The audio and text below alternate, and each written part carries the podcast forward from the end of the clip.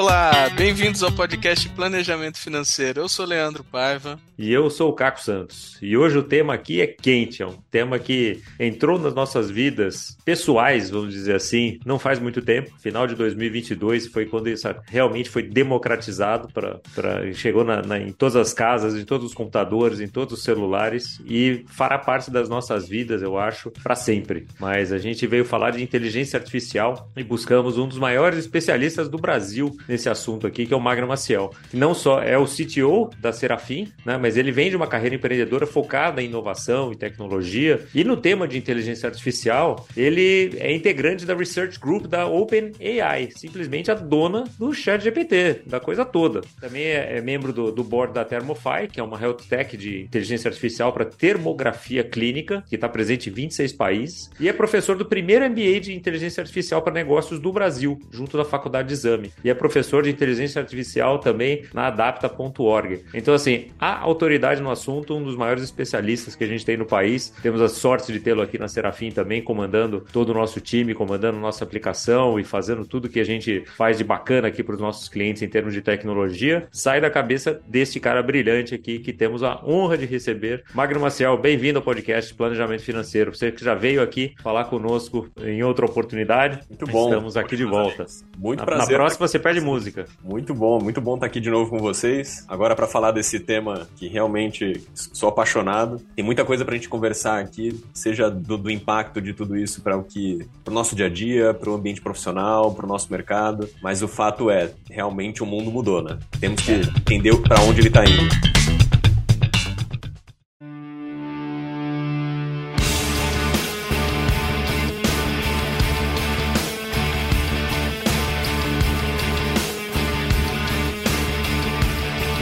Minha primeira pergunta é essa, né? Quem fala assim, ah, não, esse negócio de inteligência artificial não é para mim, não sei o que, tal, tal. Esse cara vai sobreviver profissionalmente, vai sobreviver de carreira, vai sobreviver na vida, assim, a vida dele será impactada por inteligência artificial de algum jeito, né? Nossa, Ou já está sendo. Eu gosto daquela frase que diz assim, né? Que a inteligência artificial, ela não vai tomar o seu emprego. Mas provavelmente alguém que usa inteligência artificial vai. Não é a ferramenta por si só, mas é aquilo que ela é capaz de fazer, daquilo que ela proporciona para quem usa. Algumas pessoas pessoas têm um pouco de, de resistência à tecnologia, e isso não é uma exclusividade de inteligência artificial. Isso acontece com tudo, né? Toda nova tecnologia ela tem uma certa resistência, então tem aquele lado das pessoas que adotam com mais facilidade e aqueles que têm um pouco mais de, de questionamento. Mas eu falo que a, a, a, inteligência artificial, ela muito provavelmente não é mais um modismo. E até pela forma com, que ela representa. Ela não é uma tecnologia acessória, ela é uma tecnologia estruturante, ou seja, a partir dela se criam outras tecnologias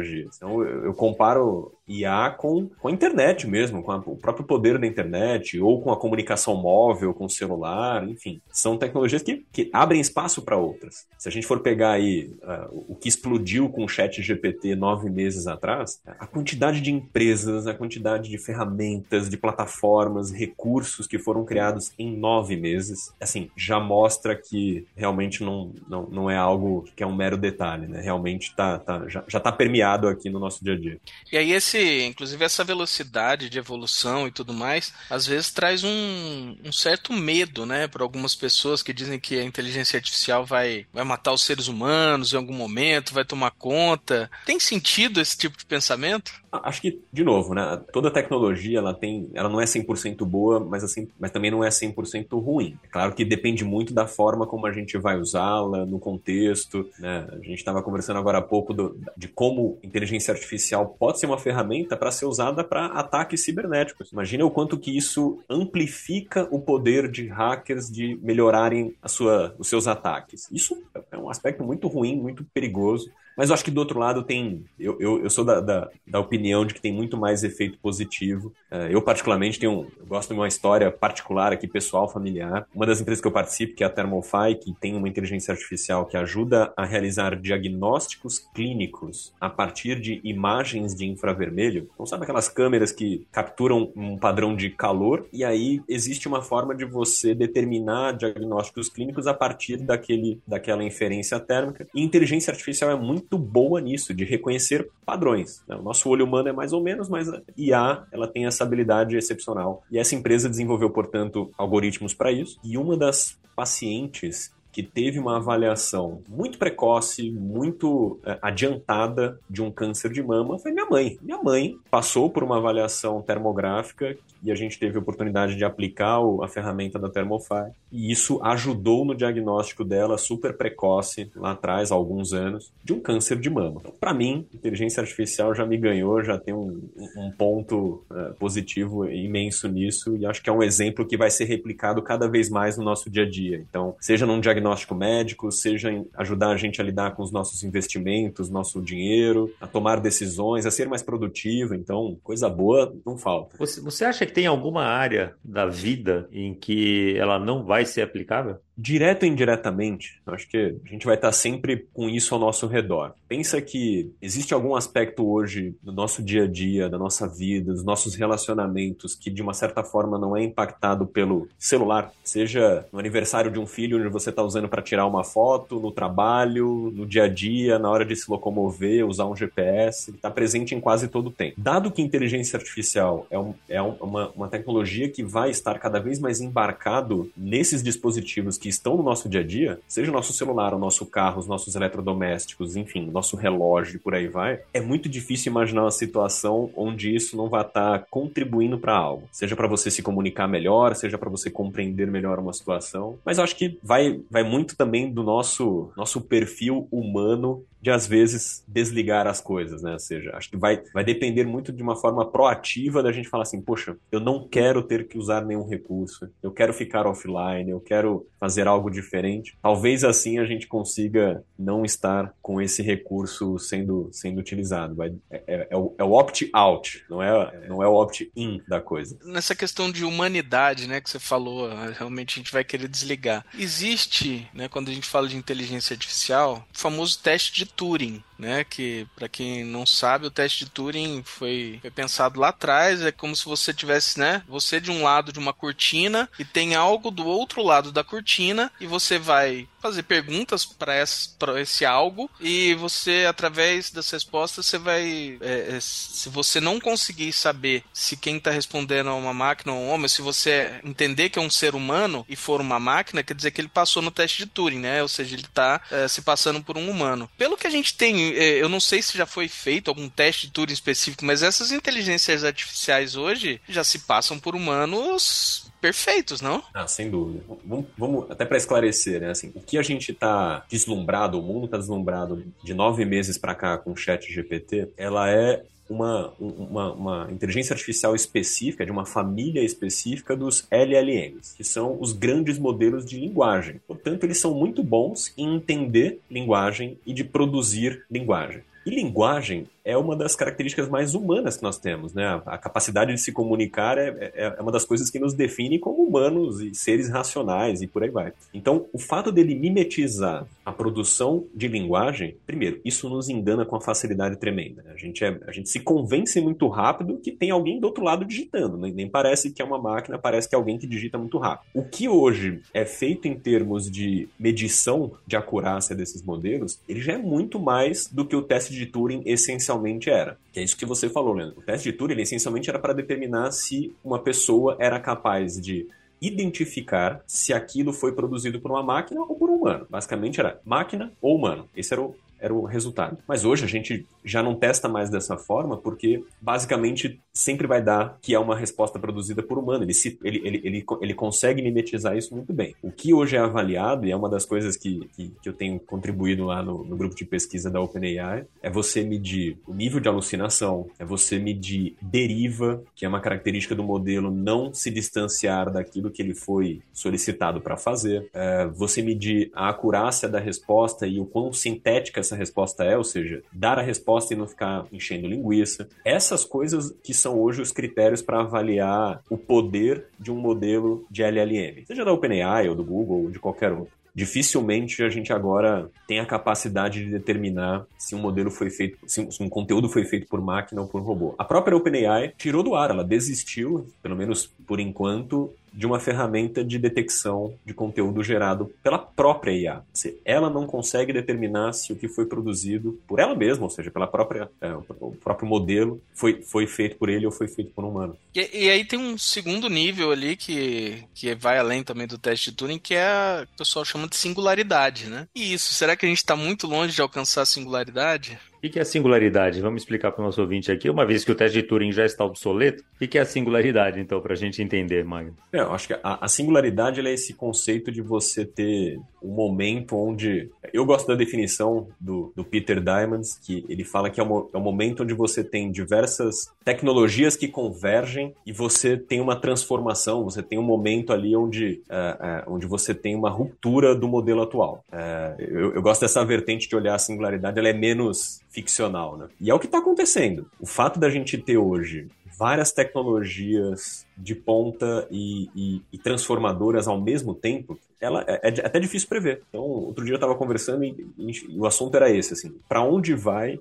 inteligência artificial? Eu falo, depende. Pensa que agora a gente está com computação quântica sendo cada vez mais é, um, um, tema presente, já não é mais ficção. A gente tem tecnologia de dados móveis evoluindo do 5G para 6G em algum momento. A gente tem do ponto de vista de dados, vários países evoluindo a questão do open data, ou seja, os seus dados vão estar cada vez mais sendo compartilhados. E vamos lembrar que dado, né, informação, é o combustível de inteligência artificial. Então, quando você junta essas coisas, eu acho que a gente está passando por um momento de Big Bang aqui de, de tecnologia. É o, é o, nosso momento de singularidade cada vez mais próximo. Então, né? eu não, acho que, acho que a gente está realmente indo nessa, nessa direção para valer. E puxando aqui para o nosso podcast Planejamento Financeiro e falando de finanças pessoais, como é que a inteligência artificial tem sido usada e aplicada em, em finanças pessoais? A Serafim é um grande exemplo disso, né? Talvez um dos primeiros super apps aí que a gente, né, que, que são definidos aí pelo Banco Central como a nova fronteira. O que, que você pode dizer para a gente de uma forma geral? Eu, eu, eu gosto de pensar assim, né? O serviço em geral de planejamento planejamento financeiro, o próprio profissional, planejador, enfim, ele, ele, é, ele é uma coisa que é muito semelhante a outras atividades no sentido de o que está sendo vendido, o que está sendo oferecido é tempo. Aquele profissional ele está dedicando tempo para um cliente. E aí a gente pode falar isso no contexto de finanças, a gente pode falar isso no contexto de nutrição, de saúde, de desenvolvimento de carreira, ou seja, quando você tem um modelo de negócio que o que você está vendendo é o seu tempo direto, portanto, as suas horas ali com o seu cliente, e isso envolve uma atividade relacional, isso envolve você coletar informações, você dedicar a sua experiência, o seu conhecimento para mastigar tudo aquilo e produzir uma resposta útil para o cliente, tudo isso que eu estou falando, capacidade relacional, melhoria de eficiência de tempo, ou seja, produtividade, geração de conteúdo específico, direcionado e útil, são exatamente as boas habilidades das inteligências artificiais atuais. Então aqui a gente tem um match de skills, ou seja, as habilidades que essas novas ferramentas possuem são especialmente úteis para esse tipo de profissional, para esse tipo de serviço. Então, fazer com que esse profissional seja mais assertivo na hora de criar uma recomendação. Puxa, isso é, é, é a diferença de um profissional bom para um profissional excelente, muitas vezes. E, e como é que essas ferramentas ajudam? Elas ajudam sendo o copiloto. Elas vão te ajudar processando essa, um volume maior de informações, fazendo com que o seu foco seja em uma determinada questão ou em outra. Aqui na Serafim a gente está já fazendo alguns ensaios práticos de como esse tipo de, de, de, ferramenta ela vai ajudar os dois lados que a gente aqui toma conta, a gente ajuda. Que é o lado do profissional, então torná-lo mais eficiente, ajudá-lo a ter o maior número de clientes, mas sem perder profundidade nessa, nessa relação. Pelo contrário, você vai ser cada vez mais personalizado e mais específico. E do outro lado, para o cliente, a gente quer romper a fronteira da dificuldade de compreender informação. A gente sabe que, não, vocês aqui sabem melhor do que ninguém que lidar com dinheiro não é um tema tão simples, né? Assim, as pessoas sofrem com isso, assim, é, é um tema complexo, às vezes meio chato, enfim. Então, imagina você poder proporcionar para essas pessoas uma forma mais orgânica dela interagir com, com esse mundo, com essas informações, com esses números, com esses, essas projeções e tudo mais. Certamente isso vai engajá-los, vai tornar a coisa mais amigável. Eu, a, assim, o meu, meu sonho de consumo é a gente poder oferecer para essas pessoas literalmente uma caixinha de pesquisa para ela fazer qualquer pergunta sobre a sua vida financeira. Assim. O que, que você quer saber hoje? No dia que a gente chegar lá, eu acho que a gente cumpriu a meta aqui de ter a tecnologia realmente a favor da, do futuro financeiro dessas pessoas.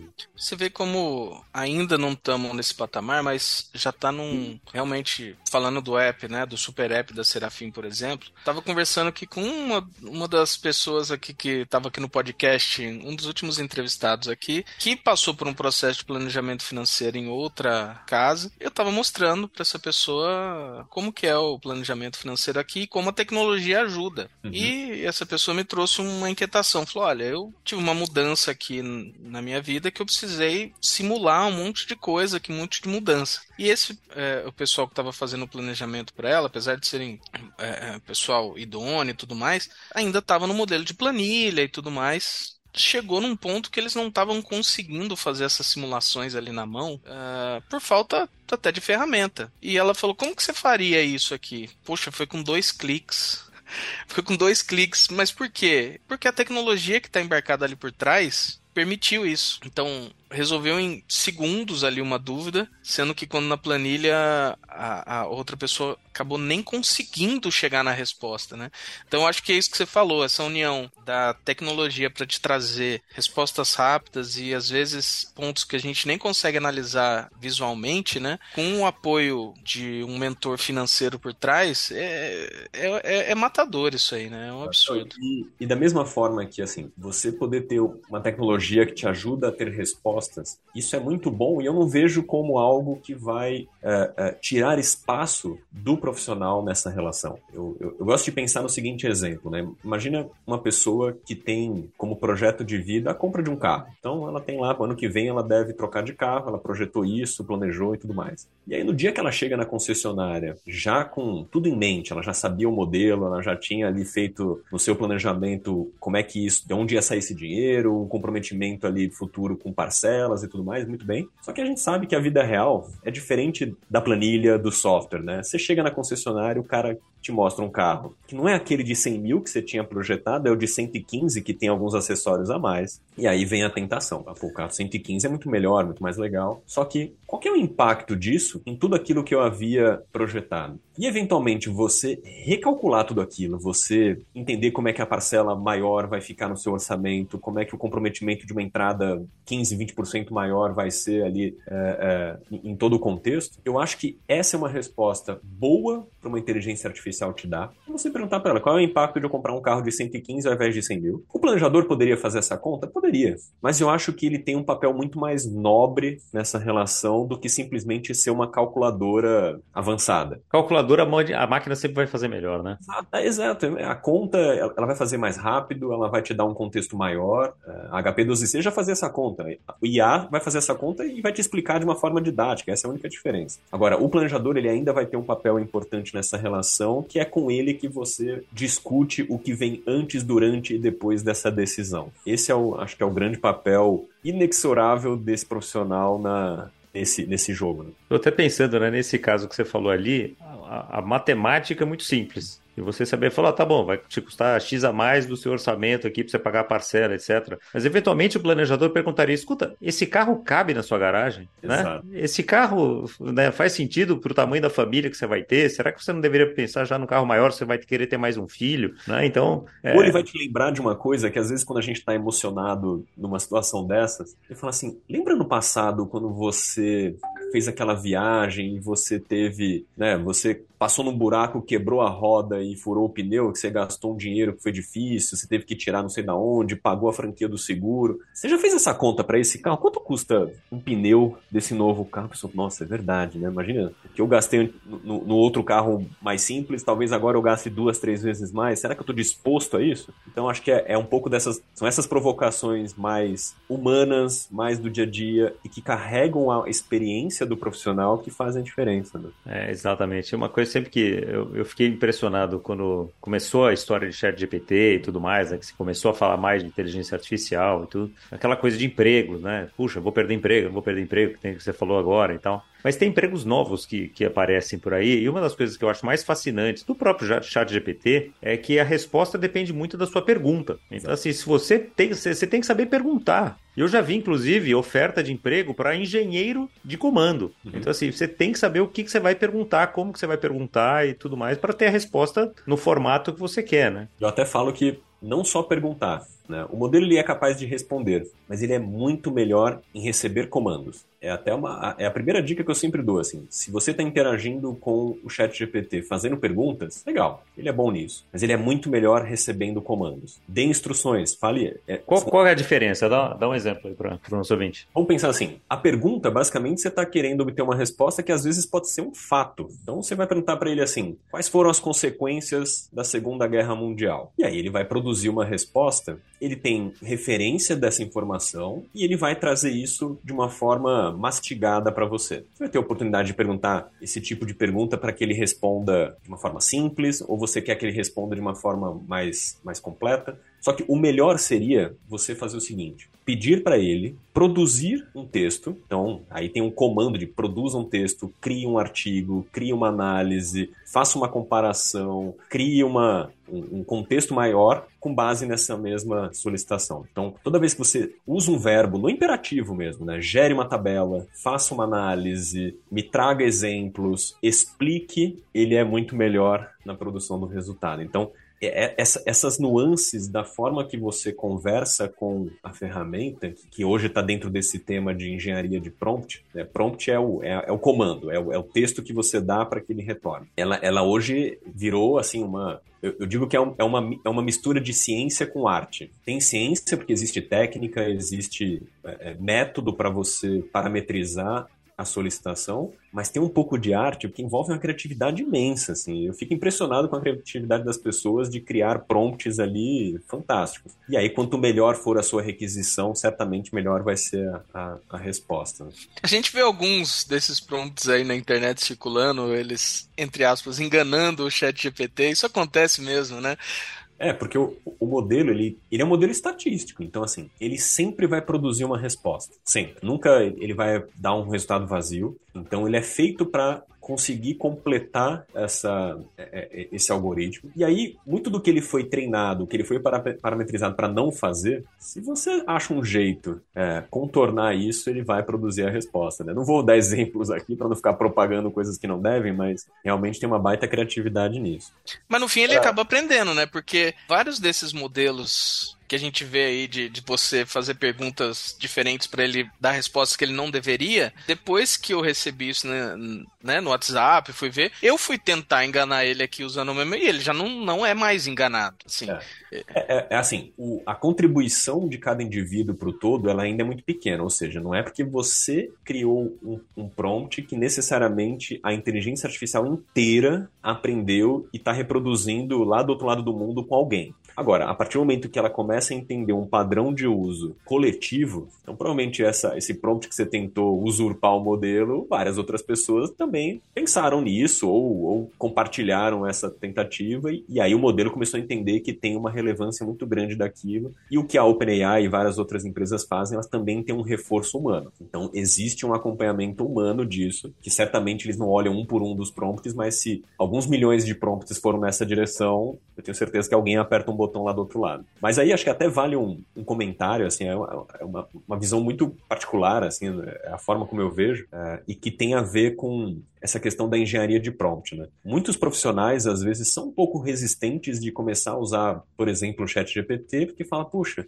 me parece que às vezes dá mais trabalho produzir o prompt do que produzir a resposta por eu mesmo, né? Assim, faz sentido? Às vezes eu tenho que ficar lá lapidando a pergunta, eu pergunto uma coisa, ele responde outra. Então, tem um pouco dessa resistência por conta da, uh, às vezes, a complexidade de você usar. E eu acho que isso vai acabar. Né? Então, acho que essa barreira da complexidade dos prompts, ela está diminuindo. Se a gente for comparar a eficiência do GPT-3, que foi o que foi lançado nove meses atrás e, e o mundo inteiro ficou chocado, com o 4, que é o modelo hoje disponível no plano pago da OpenAI, você já tem uma menor dependência de prompts complexos. Então você não precisa usar técnicas de encadeamento, você não precisa usar técnicas de indexação para obter resultados muito semelhantes. E eu tenho certeza que não vai parar por aí. A, a, a tendência é que que isso cada vez fique mais simples, cada vez mais orgânica essa comunicação. Eu falo que você não conversa com um especialista no tema pensando como prompt. Você faz perguntas, você fala, não, eu queria saber tal coisa, mas me explica isso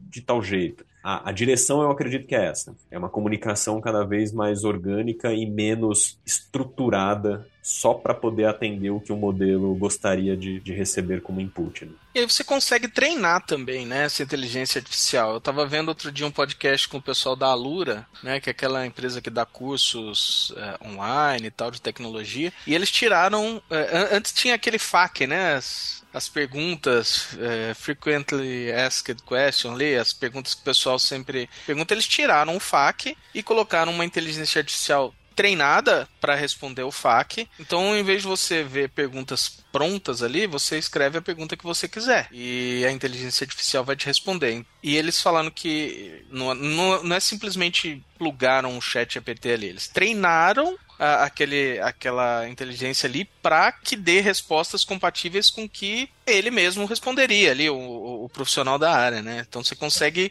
meio que direcionar, né? Agora, é por isso que chama inteligência artificial, porque é treinável, né? Porque tem uma inteligência por trás, uma coisa ali que você pode fazer, não é simplesmente um bando de comando e algoritmo e tal. Tem. É, como é que é essa retroalimentação e como é que isso. Você fala assim, ah, não é um prompt, né? Um, uma pergunta, uma coisa que vai fazer isso, mas se tiver vários tal. Como é que isso tudo é medido, uma boa, feito? Uma boa forma de, de entender assim como que o modelo pensa é, é, é entender como é que em, em, alguns casos ele é testado. E eu, eu gosto desse exemplo que ele, ele, é curioso. Existe um prompt que ele é um prompt usado para você medir a, a, a, a, razoabilidade dos modelos. Isso é usado por várias empresas. É usado pela Anthropic, é usado pela OpenAI, enfim, Google. E é um prompt, ele parece tolo, e a primeira vez que eu, que eu vi, eu falei, não é possível. Eu comecei a vê-lo em vários papers, eu falei, é sério mesmo que é esse prompt? Mas eh, vocês vão entender aonde eu quero chegar. O prompt é o seguinte, o Scooby-Doo cabe na bolsa de um canguru? É, essa é a pergunta. é, é, né, todo mundo acha que vai ser um prompt assim, da, da NASA. NASA né? É. Mas não, ele é uma pergunta que para nós é tola, enfim, mas agora vamos pensar o que o modelo capta de uma pergunta como essa. Primeiro, o Scooby-Doo, o personagem, a gente sabe que ele não cabe na bolsa de um canguru porque a gente já viu o desenho, a gente já entendeu que é um cachorro do tamanho do amigo dele, do Salsicha, portanto é um cachorro enorme, e não vai caber certamente na, na, na bolsa ali de um canguru. Mas por que, que a gente sabe isso? Porque a gente viu a imagem. Primeira coisa, o modelo não foi treinado com imagens, ele foi treinado com texto. Então ele nunca viu o Scooby-Doo. Ele já tem uma dificuldade porque ele não tem a referência visual. Segundo, fazer essa, esse raciocínio de que se algo cabe dentro de outra coisa, para nós é uma, é uma capacidade humana muito simples. Uma criança muitas vezes sabe isso. Ela sabe que a peça de um brinquedo encaixa no outro brinquedo só por, por saber aquilo, é intuitivo. E para e uma máquina, não. Então, as primeiras versões dos modelos de linguagem, né, o GPT-2 e tudo mais, ele não era capaz de responder essa pergunta com uma boa acurácia. Ele respondia que não, respondia que sim, respondia que não sabia, enfim, ele derivava muito. O que foi se percebendo é que o modelo precisava de instruções em sequência. E olha como é que é interessante como ele pensa. Lá atrás, se você fizesse essa mesma pergunta, como eu disse, ele não respondia corretamente, mas se você quebrasse a pergunta em pequenos fragmentos, ele chegava na resposta certa. Então a primeira pergunta que você deveria fazer é: qual é a raça do Scooby-Doo? Isso ele sabe, porque ele já leu sobre o personagem, sobre a história, enfim, então ele sabe qual é a raça. Depois, qual é o tamanho médio dessa raça? Ele também sabe isso, ele sabe que é uma raça que é de porte grande, com tantos centímetros, e você continua essas perguntas: qual é o tamanho médio de, da bolsa de um canguru? Depois ele entender tudo isso, ele mesmo chega à conclusão de que né, o Scooby-Doo não cabe na bolsa do canguru. O aprendizado ali instantâneo que o modelo vai tendo, naquela janela de contexto, como a gente chama, ele acontece. Por isso que é tão surpreendente esse tipo de ferramenta. Você é capaz de sustentar uma conversa e ir progredindo a compreensão do modelo. Né? Você faz uma pergunta, ele responde algo, você complementa, você traz novos ingredientes, você responde que aquilo não está legal e deveria fazer de outra forma. É, que no, no, final da história é como a gente faz no dia a dia mesmo. Né? Eu vi um exemplo muito bom outro dia, que se eu perguntar para você, é, falar assim, onde é que tem um posto de gasolina aqui que eu possa encher meu tanque? Atrás dessa pergunta, você tem um monte de coisa. Você vai, você vai me indicar um posto que esteja aberto, você confia, que você sabe que tem gasolina, que você sabe que o carro consegue chegar até lá, que aceita. Então você tem um monte de coisas por trás dessa pergunta que talvez se você perguntar isso para uma inteligência artificial e ela não tiver essas sequências todas, talvez ela te fala, tem um posto na esquina, só que ele tá fechado. Mas então é, é, acho que entra nessa questão da sequência, né? E agora eu vou fazer um, um, uma coisa de é, para ajudar o nosso ouvinte que ficou com uma questão, né? Se eu fizesse a pergunta agora pro GPT, enquanto você falava que eu fiz a pergunta, e ele responde já que não, Scooby-Doo é um personagem fictício de desenho animado e não pode caber na bolsa de um canguru. Além disso, cangurus são animais reais e não têm bolsas grandes o suficiente para acomodar um personagem de desenho animado. Essa pergunta parece ser uma brincadeira ou uma fantasia e não algo que possa ocorrer na realidade. Resposta do Chat GPT. Acho que o Chat já GPT... aprendeu de tanta gente que já perguntou isso para ele. Não só aprendeu, como acho que ele já tá chateado de tanta gente perguntar isso. Muito mais. Faltou ele dizer, para de me perguntar, exatamente. para de perguntar, não sou idiota, né? Estou me testando com ela. E isso que você comentou, Leandro, né, de, de você ter ali perguntas e aí a resposta, ela ela não necessariamente ela é, ela é óbvia, né? Porque, de novo, para nós, é, humanos, a gente, a gente, consegue entender a intenção de uma pergunta. E isso é, um, é, uma das principais questões que foram desenvolvidas nos últimos anos, que é o, é, o intent recognition, né? o reconhecimento de intenção de um texto. Então, quando alguém te pergunta assim, você sabe que horas são? A resposta não é sim, eu sei, e vai embora. Não, a pessoa queria saber de fato que horas são, não se você sabe ou não o horário a não, não ser literal na, na, na, resposta é uma habilidade muito complexa. Então, como é que eu deduzo que quando alguém pergunta você sabe que oração, no final da história ela não quer saber se eu sei ou não, ela quer saber o horário em si. É essa inferência indireta que é uma habilidade tremenda que a gente hoje consegue usar desses modelos, né? Então, trazendo isso para a prática, né, assim, no nosso dia a dia, no dia a dia de um profissional que, por exemplo, lida com finanças, é você muitas vezes ter ali do seu lado uma ferramenta que ajuda a compreender essas coisas, compreender contexto, compreender intenção, compreender é, objetivos de algo. Eu, por exemplo, eu tenho usado muito o Chat GPT, ele fica já aberto aqui quando eu abro o navegador às vezes para ler um documento que eu não vou ter tempo, não vou ter a paciência, eu não tenho interesse de ler de ponta a ponta, e eu peço para ele ler e me trazer os principais insights. Assim. Então imagina isso na mão de um profissional que cuida do dinheiro de terceiros. Poxa, quantas vezes você tem ali que se debruçar sobre uma pólice de seguros, um contrato, um prospecto de um fundo, e você não quer se tornar especialista, você não quer decorar linha por linha, você só precisa extrair dali certos aspectos. Essa, por exemplo, a capacidade de sumarizar texto, puxa, é, é um de modelo nada de braçada e é muito útil no nosso dia a dia. Imagina quanto tempo você ganha só com isso. É uma das coisas que o nosso, que o aplicativo da, da Serafim faz, né? De falar em que que eu presto atenção nesse cliente, né? O que que esse cliente deveria prestar atenção em relação às finanças dele? Né? É endividamento? É fluxo de caixa? É o que, o que que é, né? E daí você vai lá, o próprio cliente já tem isso isso apontado, ele fala, pô, peraí, tem, tem alguém me chamando a atenção aqui, como se fosse um humano, mas que é a própria inteligência que está olhando o todo da pessoa ali, né? Todas as finanças dela ali, ela fala, ó, tem esse ponto aqui de atenção, cuida disso. pensar, cara, esse é um ótimo exemplo mesmo, e eu penso assim, acho que a gente vai chegar em algum momento a ter na, na, na, figura do planejador algo que é um privilégio que os médicos possuem. Quando você vai no médico, ele, ele é capaz de te perguntar assim, onde que dói? E aí você fala, ó, dói o joelho. Então ele vai direcionar ali o diagnóstico e depois o tratamento para o joelho, ele não vai olhar para a sua nuca. Eu acho que aqui a gente está indo numa direção do planejador, do profissional de finanças, poder fazer essa pergunta sobre os dados dos clientes. Onde que dói? Então, onde que está doendo financeiramente nesse cliente? Onde que está pegando? Onde tem uma inflamação aqui para a gente cuidar? Então, ter esse apontamento de foco é fundamental. Né? Imagina como você vai poder ser mais produtivo, e isso é bom para o bolso do, do, profissional, mas ao mesmo tempo você vai ser mais útil para a pessoa. Né? Ninguém quer ir no médico com dor no joelho e ele começar a fazer exame do fio do cabelo ao dedo do pé. Você quer ir direto ao ponto.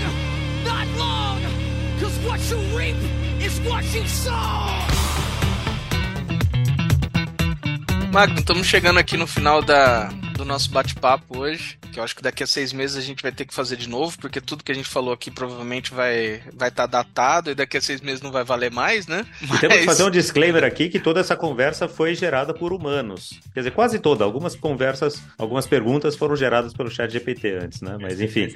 Mas somos nós três mesmo que estamos conversando aqui, né? Não sei se no próximo encontro seremos nós três aqui, mas espero que sim. Vamos aproveitar, vamos aproveitar esse momento, então. Espero que nisso ninguém nos substitua.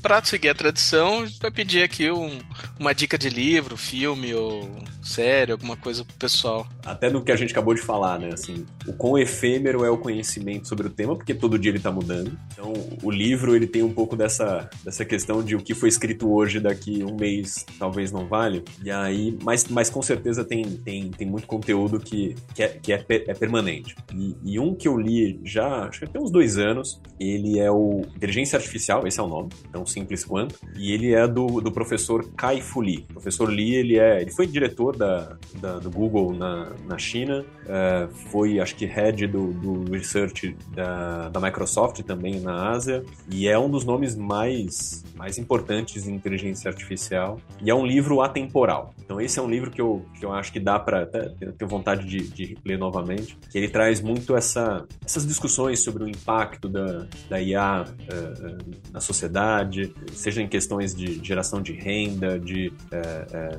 funções que não existem mais e que vão, como é que isso vai ser.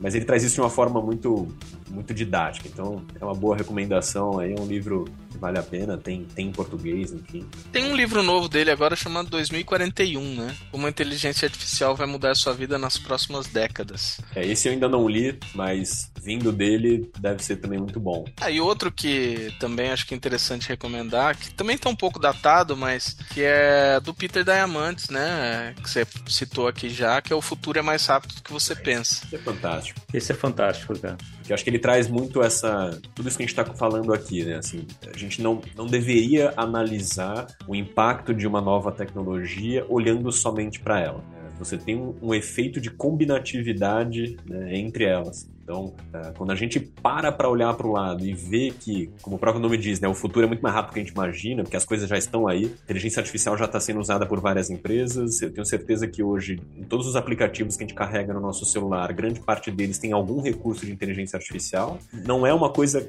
que a gente está olhando para frente, ela já tá, a gente já está agora nisso. Né? Então, entender, reconhecer esses sinais do que está acontecendo e, de uma certa forma, ir se adaptando com essas mudanças é, é a diferença literalmente do profissional de ontem pro profissional da manhã, né? Ninguém evolui olhando para trás. Exatamente. Como é que é aquela frase? Ninguém é tão bom quanto uma máquina, ninguém é tão bom. Como é que é?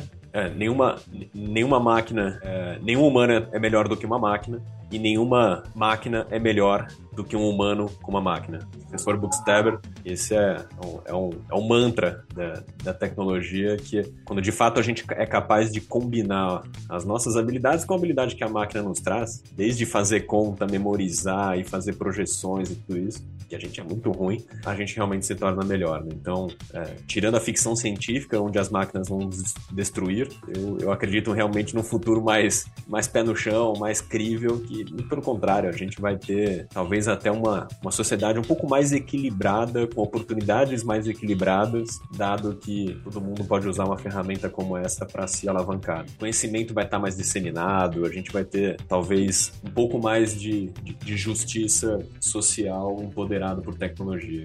Eu, eu gosto de ter fé nisso. Muito bom. E com esse tom positivo e esperançoso que a gente vai terminando nosso episódio aqui de hoje, totalmente feito por humanos, que seja sempre assim, que a gente consiga ter na interação humana uma coisa que é insubstituível, né? Então, que, que a gente continue podendo usar as máquinas para melhorar nossas vidas, usar a tecnologia para nos trazer conforto, nos trazer produtividade, eficiência, mas que nunca elimine o contato humano, que é o que a gente gosta de ter aqui com você também, ouvinte. Então, não deixe de interagir com a gente nas redes, dizer o que, que você gostou desse episódio, o que, que você quer aprender a mais. Os dados, obviamente, do Magno vão estar lá na resenha, como sempre. E a gente fica, deixa o convite aí para você dizer pra gente o que mais você quer ouvir, o que mais você quer saber, quais são os temas, quem são os entrevistados, porque a gente faz esse podcast para você. Então, obrigado pela tua audiência e até o próximo episódio do Planejamento Financeiro.